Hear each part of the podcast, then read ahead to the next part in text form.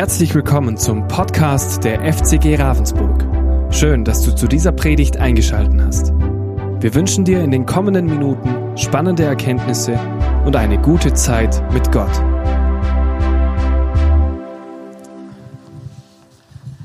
Ja, herzlichen Dank für das Gebet. Es tut gut, wenn man unter dem Segen des Herrn gestellt wird. Es gibt keine bessere Medizin. Und ich habe heute Morgen auch Medizin für uns alle. Ich habe Medizin vom Herrn. Ja, und ich habe das Vorrecht, wir haben eine Predigtserie, ihr wisst es. Wir haben ein Jahresprogramm Grow, tiefer, näher, weiter. Ich liebe diese Worte. Sie bringen das einfach zum Ausdruck, was der Herr ist. Der Herr geht mit uns in die Tiefe, der Herr geht mit uns in die Nähe, aber der Herr führt uns auch in die Weite. Grow steht für Geist wirken, Raum schaffen, Orte suchen, Werte leben. Und heute geht es, habe ich ein großes Privileg. Ich habe heute das Privileg, über das Thema zu sprechen. Großzügigkeit ist unser Privileg. Ja, toll, hat mich gefreut. Also ich habe da nicht irgendwie Einfluss genommen. Der, der, der Joel hat mir das zugeteilt und ich habe mich natürlich gefreut. Ich habe sofort zugeschlagen, weil ich finde es ein super Thema.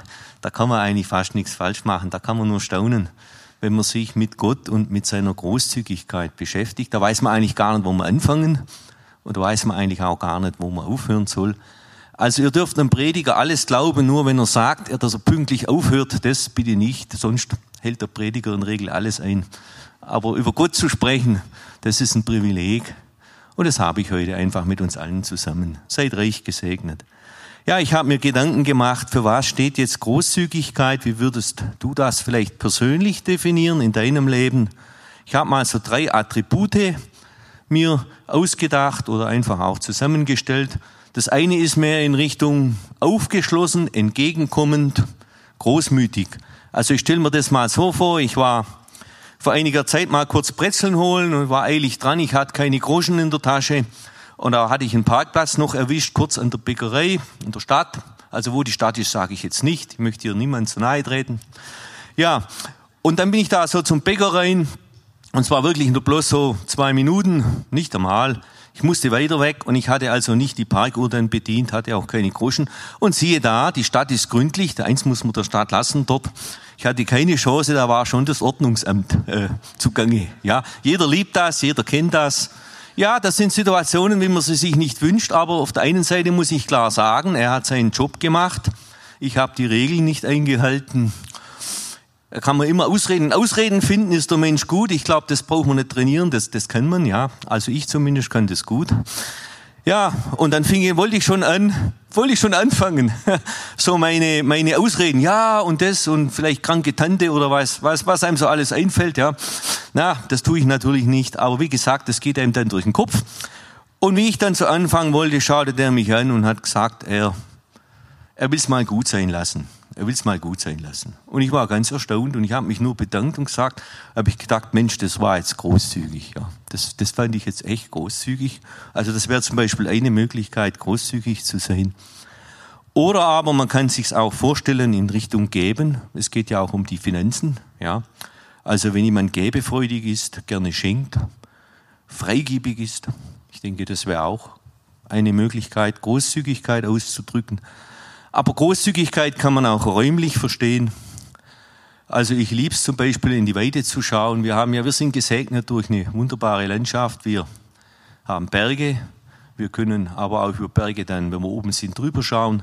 Wenn was großzügig ist, sei es ein Raum oder sei es eine Ort, ein Ort, dann ist, zeigt es auch die Weite. Auch räumlich ist Großzügigkeit zu verstehen. Ja, und das Gegenteil von Großzügigkeit, ich denke, das brauche ich euch auch nicht zu erklären. Das ist eigentlich all das nicht, was ich gerade gesagt habe.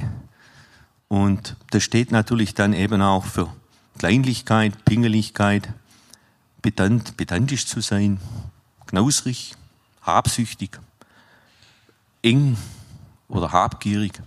Ja, da gibt es viele andere Begriffe. Aber es ist immer gut, um mal zu überlegen, was ist nicht großzügig, um zu wissen, was eben großzügig ist. So, jetzt habe ich lang eingeleitet. Ich will euch nicht länger einfach jetzt noch auf die Folter spannen. Ich habe mir ein wunderbares Thema aus biblischer Sicht ausgesucht. Ich habe, was macht Großzügigkeit aus biblischer Sicht aus?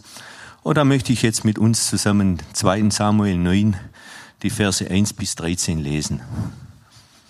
Ja, ich denke, ihr habt oben das alles zum Lesen. Ich möchte jetzt das Wort Gottes lesen. Und David sagte, gibt es vielleicht noch jemand, der vom Hause Sauls übrig ist, damit ich Gnade an ihm erweise? Jonathans wegen. Es war aber ein Knecht vom Hause Saul, sein Name war Ziba, den ruft man zu David. Und der König sagte zu ihm, bist du Ziba? Er sagte, ja, dein Knecht. Und der König sagte, ist niemand mehr da vom Hause Sauls, damit ich Gottes Gnade an ihm erweise?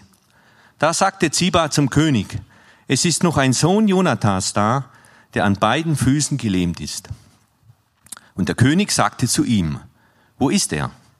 Siba sagte zum König, siehe, er ist im Hause Machirs, des Sohnes Amiels, in Lodabar. Da sandte der König David hin und ließ ihn aus dem Hause Machirs des Sohnes Amiels aus Lodabar holen. Da kam Mephibosheth, der Sohn Jonathans, des Sohnes Sauls, zu David und fiel auf sein Angesicht und huldigte ihn. Und David sagte, Mephibosheth. Er sagte, siehe, dein Knecht. Und David sagte zu ihm, fürchte dich nicht, denn ich will nur Gnade an dir erweisen, wegen deines Vaters Jonathan. Und ich will dir alle Felder deines Vaters Saul zurückgeben, du aber sollst ständig an meinem Tisch Brot essen. Da warf er sich nieder und sagte, was ist dein Knecht? dass du dich einem toten Hund zugewandt hast, wie ich einer bin. Und der König rief Ziba, den Diener Sauls, und sagte zu ihm, alles, was Saul und seinem ganzen Haus gehört, habe ich dem Sohn deines Herrn gegeben. Und du sollst für ihn das Land bearbeiten, du und deine Söhne und deine Knechte und die Ernte einbringen, damit der Sohn deines Herrn Brot zu essen hat. Mephibosheth aber, der Sohn deines Herrn soll ständig Brot an meinem Tisch essen. Und Ziba hatte 15 Söhne und 20 Knechte. Da sagte Ziba zum König, nach allem, was mein Herr, der König, seinem Knecht befiehlt, so wird dein Knecht tun. Und Mephibosheth, sagte der König, wird an meinem Tisch essen wie einer von den Königssöhnen. Und Mephibosheth hatte einen kleinen Sohn, dessen Name war Micha. Und alle, die im Hause Zibas wohnten, waren Mephibosheths Knechte. So wohnte Mephibosheth in Jerusalem, denn er aß beständig am Tisch des Königs. Er aber war lahm an beiden Füßen. Soweit das Wort des Herrn aus 2. Samuel 9, 1 bis 13. Ja, wo fange ich da an? Ich denke, viele von uns kennen diese Begebenheit aus dem Buch Samuel. Es gab, wie gesagt, eine Begebenheit, wo zu Zeiten Sauls, wo Krieg herrschte, äh, eben Jonathan, sein Sohn, auch mit im Krieg war. Ihr kennt auch die Situation von David. David hatte eine enge Freundschaft mit Jonathan, eine sehr enge Freundschaft, die auch Saul nicht verhindern konnte. Er war ja nicht mehr dafür, er war ja dagegen. Ja, und es war so, dass dieser Mephibosheth, man denkt, ja, was hat er uns jetzt zu sagen? Groß. Ich denke, er hat viel zu sagen. Er hatte eigentlich so eine glänzende Zukunft vor sich. Er war ja hineingeboren in, in, in eine Königsfamilie. Und er hatte eigentlich biblisch gesehen einen anderen Namen. Er hieß früher Merib Baal. Die Bibelkundigen wissen das, also Streiter gegen den Baal. Und er hatte eigentlich eine Bestimmung, eben den Willen Gottes zu tun. Baal, der Baalskult, wie ihr wisst, das war ja Gott ein Gräuel, Götzendienst ist ein Gräuel für Gott. Und so hatte er eigentlich eine glänzende Zukunft für sich, so könnte man es meinen, und dann ist plötzlich etwas Furchtbares passiert. Da war er gerade mal fünf Jahre alt, als äh, eben dieses Unglück von der Nachricht vom Tode Sauls, die waren ja im Streit gegen die Philister, und die Philister waren einfach zu mächtig und dann ist ja Saul und auch Jonathan, sie wurden ja getötet. Und als diese Nachricht dann eben im Land verbreitet wurde, Äh, ja, da hat die Amme dann Flucht ergriffen. Da war natürlich, ich denke, da kam alle Angst, Angst kam über die, als das passiert ist. Und dann ist sie eben geflüchtet und hat eben diesen Meribal oder jetzt Mephibosheth zu Boden fallen lassen und dann ist er an beiden Beinen gelähmt worden, so sagt das Wort. Und er bekam dann einen neuen Namen, nämlich Mephibosheth und Mephibosheth heißt einer, der Schande bereitet. Das ist also schon ein Name, der sehr, sehr tief ist, aber auch sehr demütigend ist. Denn plötzlich war er behindert und man könnte auch sagen, das war eine Strafe Gottes. Oft wird ja Behinderung gleichgesetzt, wenn was geschieht, man macht was falsch. Ja, gut, das war eine Strafe Gottes und man muss jetzt damit leben und es ist halt so. Ja, also das ist schon sehr tragisch, finde ich, in dem Moment für ihn, weil was kann denn ein Fünfjähriger schon dazu, wenn er zum falschen Zeitpunkt einfach von der falschen Person auf dem Arm ist und wird fallen gelassen. Und dann hören wir also viele Zeit nichts mehr und dann kommen wir jetzt in diese, in diese Begebenheit hinein, die ich gerade gelesen habe.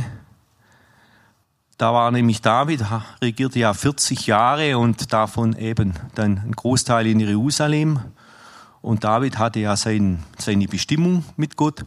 Und als David dann als König eingesetzt war, man hätte denken können, hat David ja allen Grund zu sagen, ich habe jetzt meinen Teil getan, ich muss mich jetzt auf das Regieren konzentrieren, ich habe wichtige Geschäfte zu führen, wie es so ist in so einem Amt. Und ich habe sicher was anderes zu tun, wie mich jetzt um so eine Nebensächlichkeit zu kümmern. Aber da möchte ich euch mal eine, eine Sache sagen. Aus meiner Erfahrung, Gott liebt, Gott liebt Nebensächlichkeiten. Gott ist ein sehr, sehr tiefgehender Gott. Und Gott schaut niemals vorbei. Er sieht alles und er sieht Unrecht, er sieht gute Dinge, unser Gott sieht alles. Und lies mal im Psalm 139, das ist so inspirierend. Da wird unser Gott beschrieben, wie er ist. Und er hat auch das gesehen und er hat es David ins Herz gelegt, dass er, David sich an diesen Mephibosheth erinnert hat.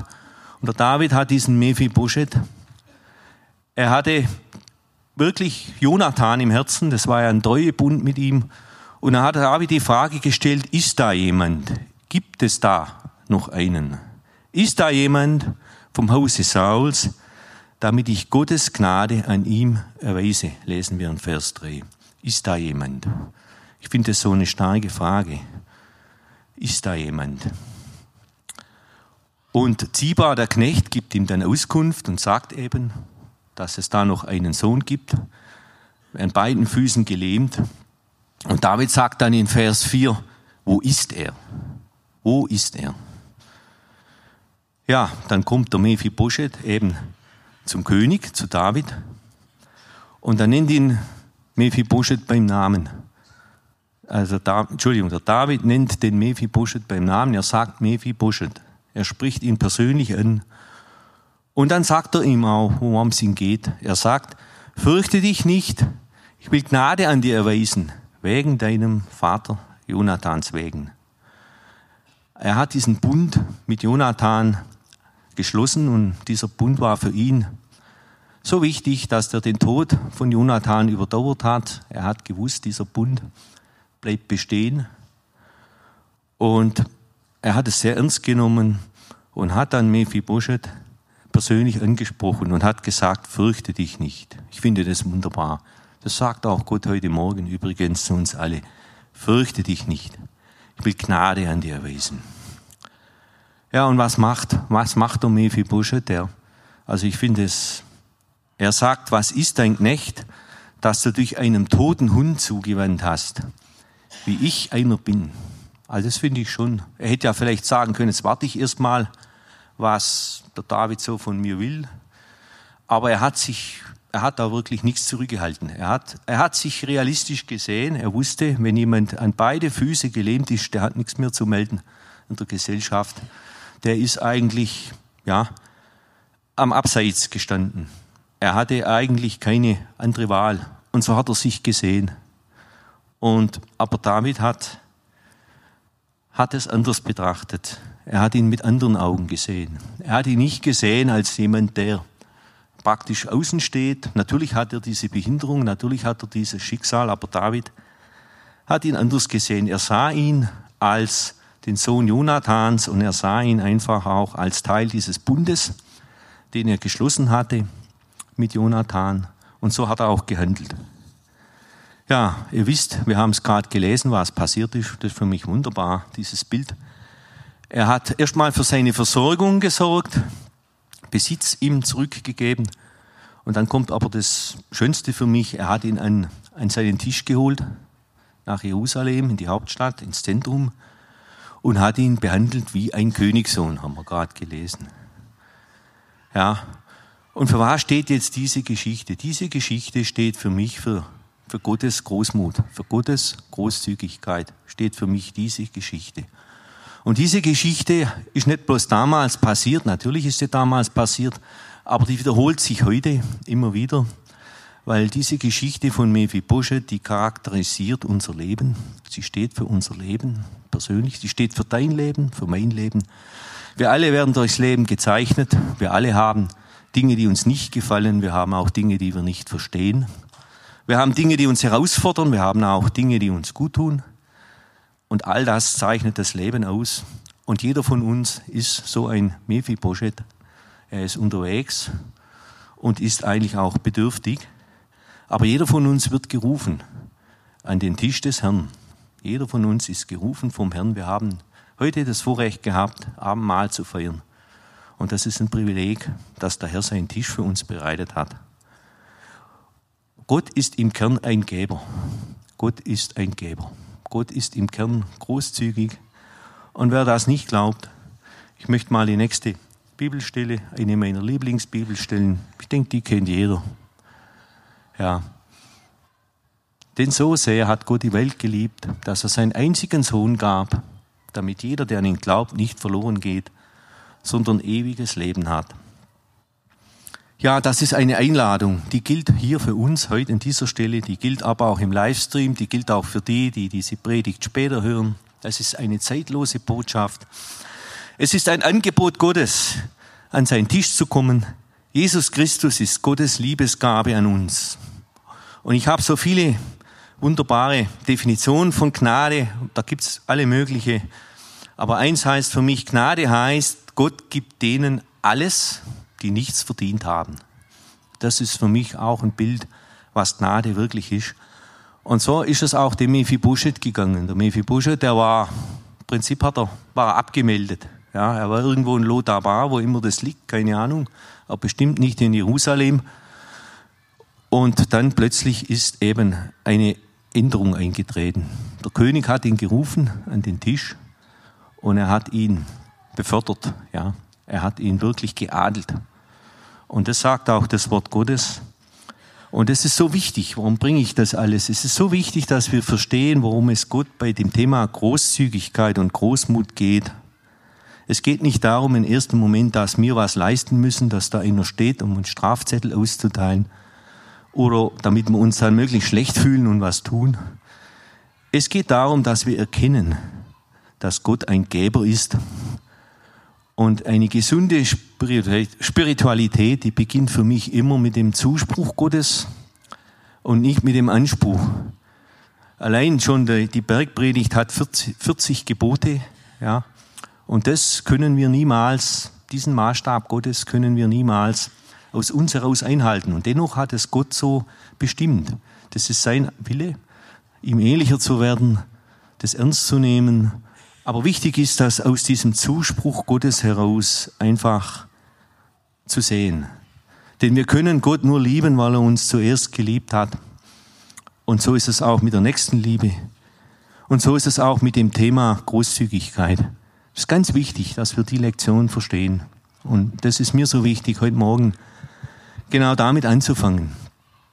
Aber natürlich bleiben wir nicht dabei. Es ist ja die Frage jetzt, wenn es um Großzügigkeit geht heute Morgen, wie wird man großzügig? Wie geht das? Gibt es da viele Wege?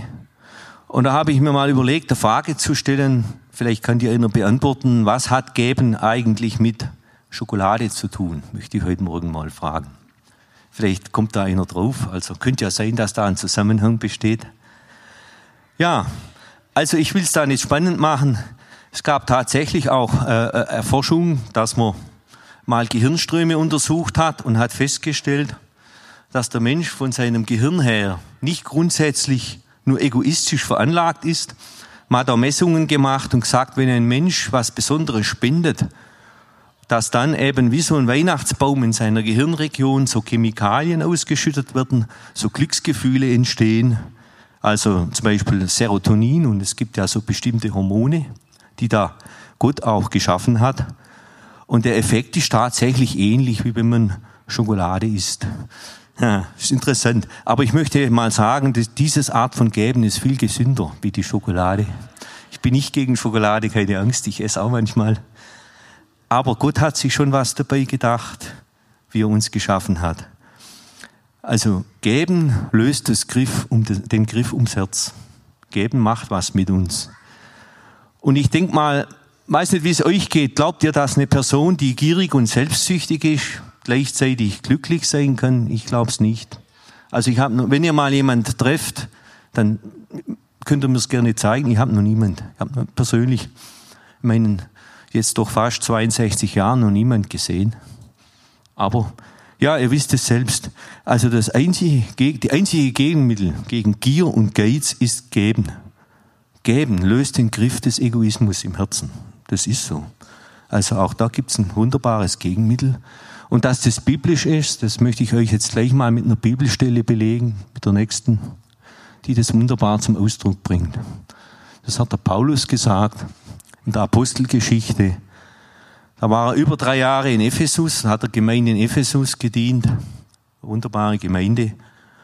Und beim Abschied, bei seiner Abschiedsrede, die können wir jetzt leider nicht behandeln, aber die möchte ich euch mal dringend nahelegen. Immer wenn es um den Abschied geht, da wird man meistens, bringt man es auf den Punkt, was einem wichtig ist. Und da sind so viele wichtige Dinge drin in dieser Abschiedsrede, wo er gesprochen hat an die Gemeinde von Ephesus. Wenn einer geht und möchte nur irgendwas Wichtiges hinterlassen, das war bei Paulus, dann kommen meistens nochmal so Edelsteine Gottes als Hinweise, als Ratschläge. Und das hat der Paulus hier in Ephesus wunderbar gemacht. Er hat den Herrn Jesus persönlich zitiert. Das ist immer das Beste, wenn man den Herrn zitiert. Und sagt, der Herr selbst hat gesagt, geben ist seliger als nehmen. Und was heißt es? Das heißt, schenken macht froh, möchte ich mal sagen. Schenken macht froh biblisch belegt, vom Herrn selbst ausgesprochen. Also das kommt nicht von mir, das kommt vom Herrn. Ja. Und da gibt es auch Forschungen, die das belegen, Studien, die Wissenschaft hat, trägt auch ihren Teil dazu bei, dass Menschen, die zum Beispiel eine bestimmte Zeit im Ehrenamt tätig sind, dass die durchschnittlich wesentlich glücklicher und zufriedener sind wie Menschen, die das eben nicht tun. Denen fehlt was. Ja, also auch da schon das kann auch allein schon in diesem Bereich ist da was in uns hineingelegt von Gott, dass wir das einfach weitergeben, dass wir das teilen und dass wir dann was zurückbekommen. Ja, das ist ja das göttliche Prinzip, dass wir uns eigentlich selbst damit beschenken, wenn wir das tun. Das, da muss man erst mal drauf kommen. Also Kinder lieben Geschenke. Ja, ihr wisst das, wie das. Ich habe jetzt selbst zwei Enkel und das ist das Privileg, dass man Enkel nicht mehr erziehen muss. Man darf sie natürlich nicht zu sehr verwöhnen. Man tut es halt manchmal trotzdem. Aber diese Augen, diese Kinderaugen, und wenn man ihnen einfach was, was schenkt, was tut, äh, was einfach passt, ja, und dann die, das, da beschenkt man sich im Grunde selbst, wenn man das tut. Also ich kann es man bekommt was zurück, weil man weiß genau, dass das ankommt, dass es angenommen wird und dass es Freude macht. Ja. Ich hatte gestern die Möglichkeit, mit äh, Janschi zu sprechen. Die meisten kennen ihn ja. Wir haben ja zwei Missionsbereiche. Eins davon haben wir in, in Rumänien, in Bayamare, in der Suppenküche. Und da möchte ich die herzlichen, er kann heute Morgen persönlich leider nicht da sein. Er hat auch eine Familienfeier, wo ich verstehe, ist einfach ihm wichtig. Er ist extra aus Rumänien hierher gekommen, dass er nicht hier sein kann. Ich möchte aber Grußworte an die ganze Gemeinde von ihm richten und auch Dankesworte denn all die, die diese Weihnachtsgeschenke für die Kinder bereitet haben, er sagt, diese großen strahlenden Augen, was dort einfach so ein Geschenk bewirkt, er möchte herzlich danken dafür und wir werden auch mal ein paar Bilder zeigen nächstens, dass ihr einfach mit hineingenommen seid in diese Freude, die ihr da auch anderen Kindern macht, wenn ihr da an dieser Aktion teilnimmt.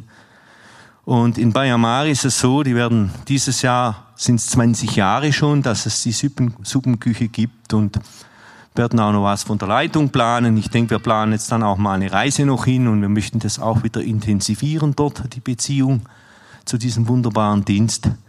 Die haben natürlich dort auch ihre Nöte, die haben auch ihre Herausforderungen, wie wir auch, das ist ganz klar. Aber dieses gebende und liebende Herz, das einfach Gott Jenshi hineingepflanzt hat, das ist für mich einfach ein lebendiges Zeugnis. Ja. Und ein Beispiel, wie Geben ganz praktisch aussehen kann. Ja, und dann komme ich gleich zu einer nächsten Folie. Und da möchte ich jetzt nochmal eins drauflegen. Ich denke, das ist auch ein ganz bekanntes Wort aus der Bergpredigt von Jesus persönlich. Und die habe ich so überschrieben mit Großzügigkeit ist eine Herzensangelegenheit. Das sagt das Wort. Das heißt, man kann einfach mal überlegen, wo man seinen Schatz hat. Und er sagt das Wort, dass dort eben auch das Herz ist. Und wir sehen hier zwei Ebenen. Wir sehen die menschliche Ebene. Also Gott ist nicht dagegen, dass wir für Vorräte schaffen, dass wir hier in unserem Leben auch haushalten. Das ist richtig und wichtig. Aber Gott sagt hier in seinem Wort, wir sollen unser Herz nicht dran festmachen an diesen Dingen. Wir brauchen sie, sie sind notwendig, sie sind auch wichtig, aber macht da euer Herz nicht dran fest. Ja. Bei mir war es mal so, als ich mich bekehrt habe, das ist viele Jahre her. Ich meine, da hat jeder seine persönliche, seine persönliche Geschichte. Ich war so ein passionierter Philatelist, das nennt man Briefmarkensammler. Also könnte man sagen, jemand, der totes Papier anschaut, je nachdem. Wenn man da kein Faible dafür hat, kann ich verstehen. Aber ich habe das mit Leidenschaft getan und ich habe das getan schon als Jugendlicher und da habe ich ganze äh, Alben gefüllt damit, habe da viel Geld und Zeit investiert. Und als ich mich bekehrt habe, hat Gott mir ins Herz gesprochen und das war was ganz Persönliches. Ich bin nicht gegen Briefmarken sammeln, bitte mich nicht falsch verstehen. Aber Gott hat mir da ins Herz hineingesprochen und er wollte, dass ich die Sammlung ihm gebe, dass ich sie loslasse. Er hat mein Herz geprüft. Manchmal ist es so, dass uns Gott auch testet. Ja, und das ist gut so. Und da habe ich schon mit mir gerungen. Ich habe es dann losgelassen, habe die ganzen Briefmarken weggegeben, das Geld dann in die Mission gespendet. Und danach ging es mir total leichter. Da hatte ich übrigens auch wieder Platz in meinen Regalen. Da konnte ich mal wieder was Gescheites da reintun. Ja, aber das, da wäre ich nie bereit gewesen. Sowas kann nur Gott machen. Und das ist auch richtig. Das kann dir niemand einreden. Lass dir das auch nicht von irgendjemand einreden. Mach kein Gesetz draus. Und das geht's hier nicht. Aber über, überlege immer wieder, halte dein Herz Gott hin. Und schau immer wieder, was Gott einfach für dich bereithält, wo er dich einfach ein Stück weit auch verändern möchte. Und so ist es auch bei meiner nächsten Folie, die wir uns zusammen anschauen. Das ist auch ein wunderbarer Vers. Da sind wir jetzt im Korintherbrief, vom Epheserbrief, äh, Apostelgeschichte, Epheserbrief, gehen wir jetzt in den Korintherbrief. Und ein, die christliche Lehre zum Geben, das ist vor allem das Kapitel 8 und 9 im Korintherbrief auch sehr zu empfehlen. Und da ist die Situation so, in der Gemeinde in Korinth, die Gemeinde in Korinth, die war privilegiert, ja, also da gibt es einige Dinge, die die gut machten. Da hieß es, die waren reich im Glauben, reich im Wort, in der Erkenntnis, reich in der, im Eifer, in der Liebe. Ich finde das toll. Also die hatten viel. Aber natürlich hatten die auch Baustellen, so wie wir alle auch Baustellen haben dürfen. Die gehören zum Leben. Und eine der Baustellen von denen war die, war die Großzügigkeit bei der Gemeinde in Korinth. Die haben da vielleicht, und auch der, Paul, äh, der Paulus ihnen Nachhilfe gegeben. Und die brauche ich auch immer wieder. Ich brauche auch immer wieder Nachhilfe Gottes. Und das möchte ich jetzt auch so verstanden wissen. Ich möchte hier niemanden belehren. Ich möchte einfach Gott ehren. Und möchte Prinzipien des Gebens aus dem Wort einfach aufzeigen. Hier in dem Fall im Korintherbrief. Ja, da war so, dass die Gemeinde in Mazedonien, die hatten wirklich ein weites Herz. Die hatten viel gegeben da lesen wir, dass die nach und sogar Überkräfte gegeben haben, also Nachkräften und Überkräfte und willig gegeben haben. So werden die zitiert.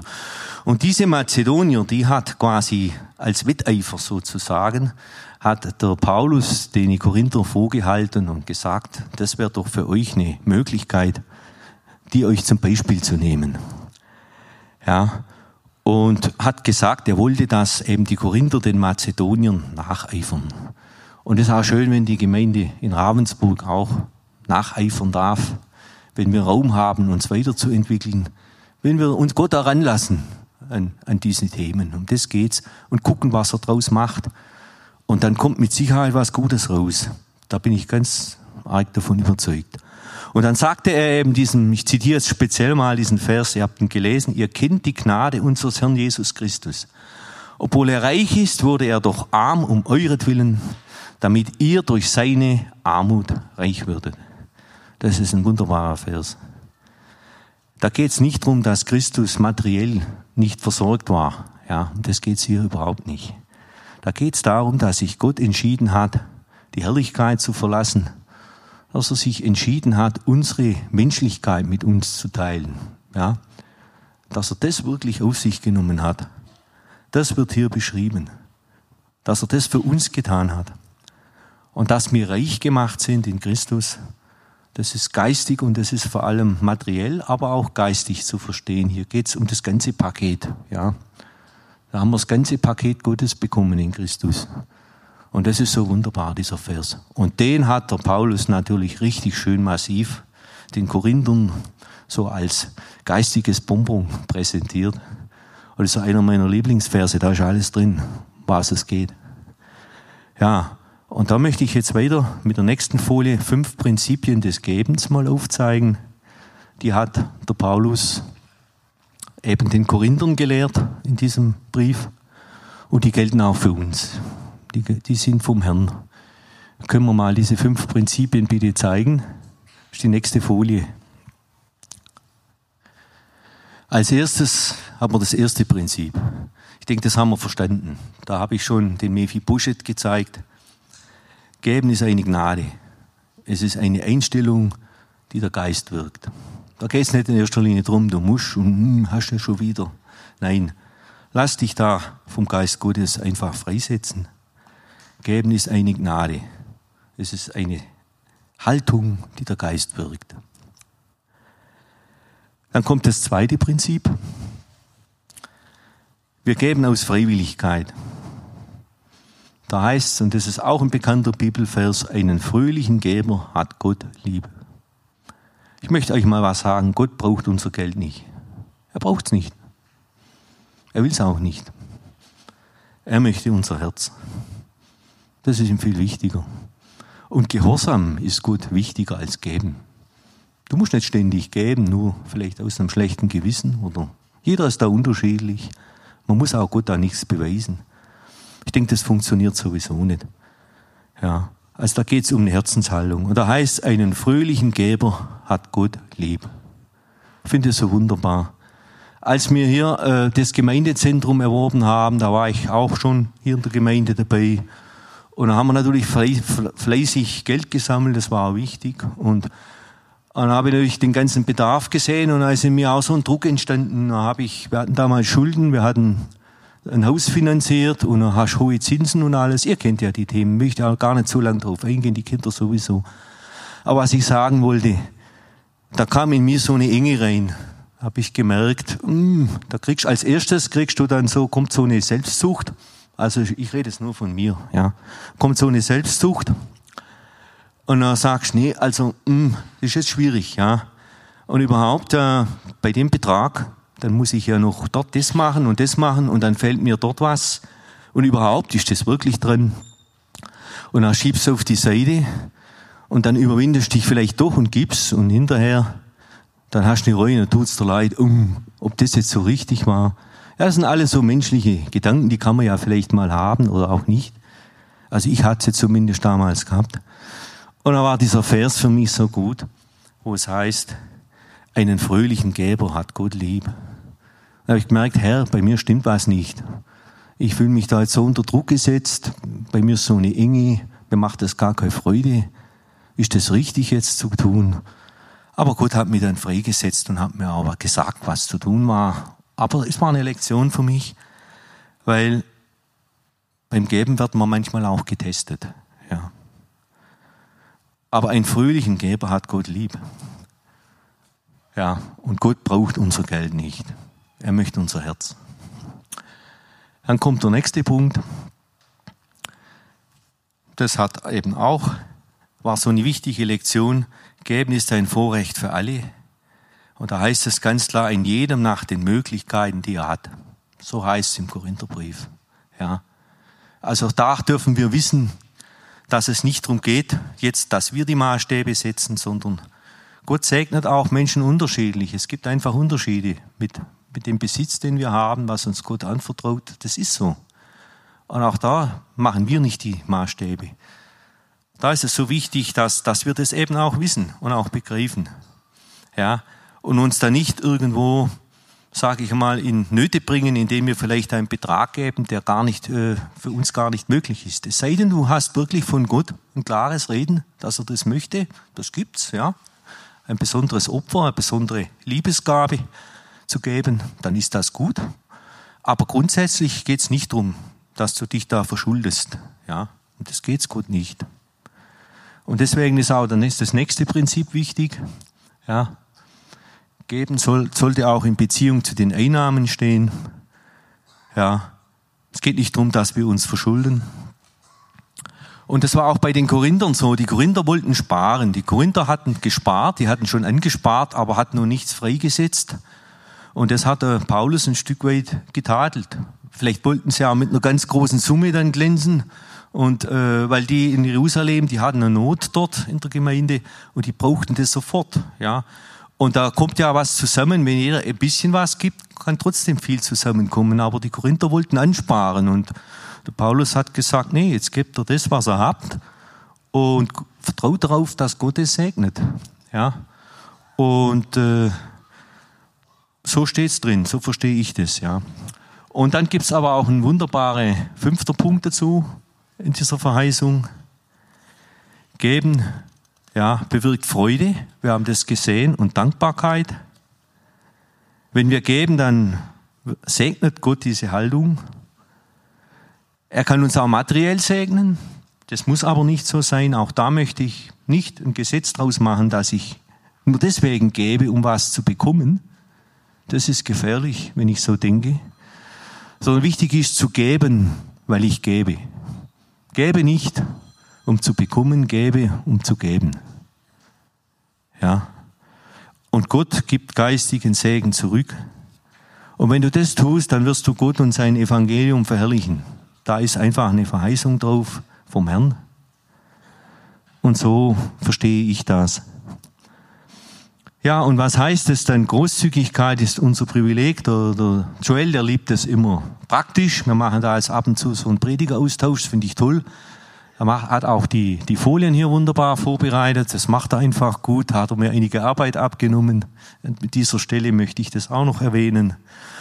Und ja, und er hat es einfach auf dem Herzen, dass wir auch mit Action Looks, das Gott liebt ja auch praktisch, äh, habe ich auch ein paar Action Looks noch zum Abschluss für uns zusammengestellt.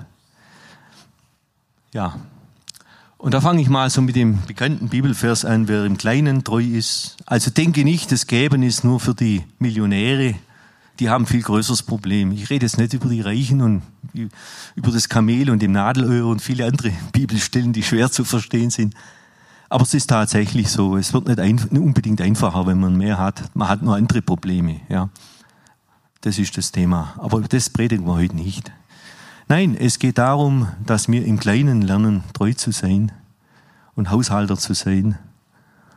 Und das ist das, was ich jetzt mal, ich habe mir mal ein paar Punkte, können wir gleich die nächste bitte machen, zusammengestellt. Das ist natürlich, hat keinen Anspruch auf Vollständigkeit. Das sind die Dinge, die mir so eingefallen sind. Da darf gerne jeder das persönlich für sich gestalten. Also Großzügigkeit hat nicht immer nur was mit Geld zu tun. Das wäre ganz, finde ich, schwierig wenn man das, natürlich gehört das dazu. Großzügig ist für mich, wenn ich Zeit und Aufmerksamkeit habe, wenn ich jemand mal wirklich zuhöre. Und auch höre, was der sagt und nicht, ja, ich bin schon mit meinen Gedanken ganz woanders oder äh, ich lasse den gar nicht ausreden und fange dann schon an, von meinen Dingen zu erzählen, weil ich so viel wichtige Dinge auch sagen möchte. Es ist ein Privileg, wenn jemand wirklich gut zuhören kann und auch weise antworten kann. Das ist großzügig, wenn ich jemand meine Zeit schenke. Das ist für mich Großzügigkeit, weil Zeit ist knapp, das wissen wir alle und die wird immer knapper. Ja? Die Lebensuhr, das ist so. Und das ist so wichtig, sich da freizusetzen, zu sagen, ich nehme mal ganz bestimmt Zeit für jemand oder von, und ich höre einfach mal nur zu. Das ist für mich großzügig, macht für mich einen Teil der Großzügigkeit aus. Ja, freundliche Worte mit Freundlichkeit und Ermutigung, das finde ich super. Ein Lob, das zu lernen. Ich denke oft, du bist an der Kasse im Supermarkt und dann bist du genervt, weil na, guck schon, ist da schneller, ist links schneller, guckst, wo du schneller rauskommst.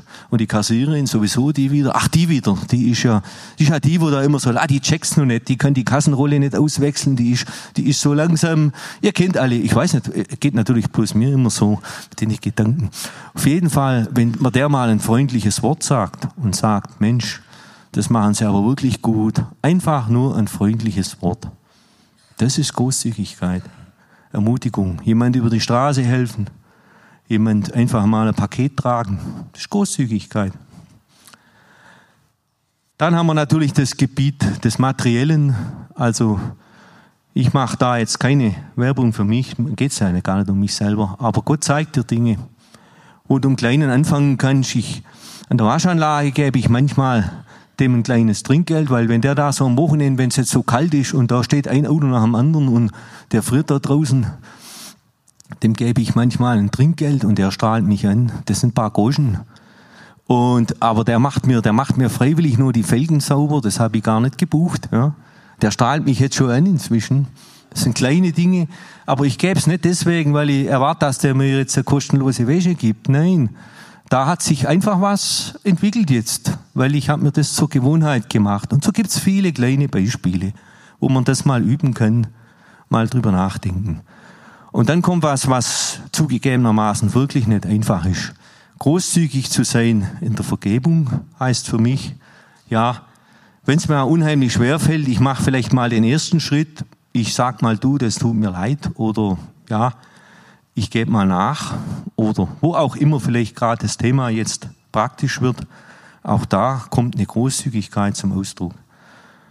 Ich nehme mir Zeit für Gebet, ich nehme mir Zeit für Segnungen.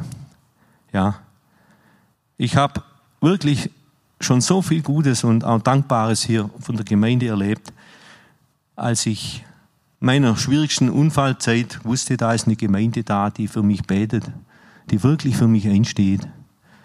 Und das ist ein Vorrecht, auch jemand äh, im Gebet einfach zu tragen, dafür Zeit zu investieren. Das ist großzügig. Ja, lasst uns einfach ein Zeugnis der Großzügigkeit des Herrn sein.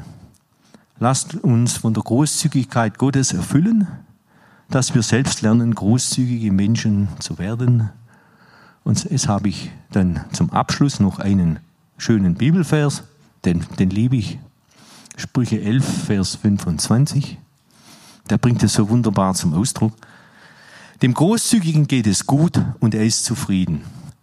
Wer anderen hilft, dem wird selbst geholfen werden. Ja, da ist alles drin. Brauche ich nichts dazu sagen. Ja, jetzt habt ihr viel Geduld erwiesen. Danke für eure Großzügigkeit mir gegenüber. Ich möchte jetzt noch euch segnen und zusammen beten wenn ihr bitte aufstehen möchtet.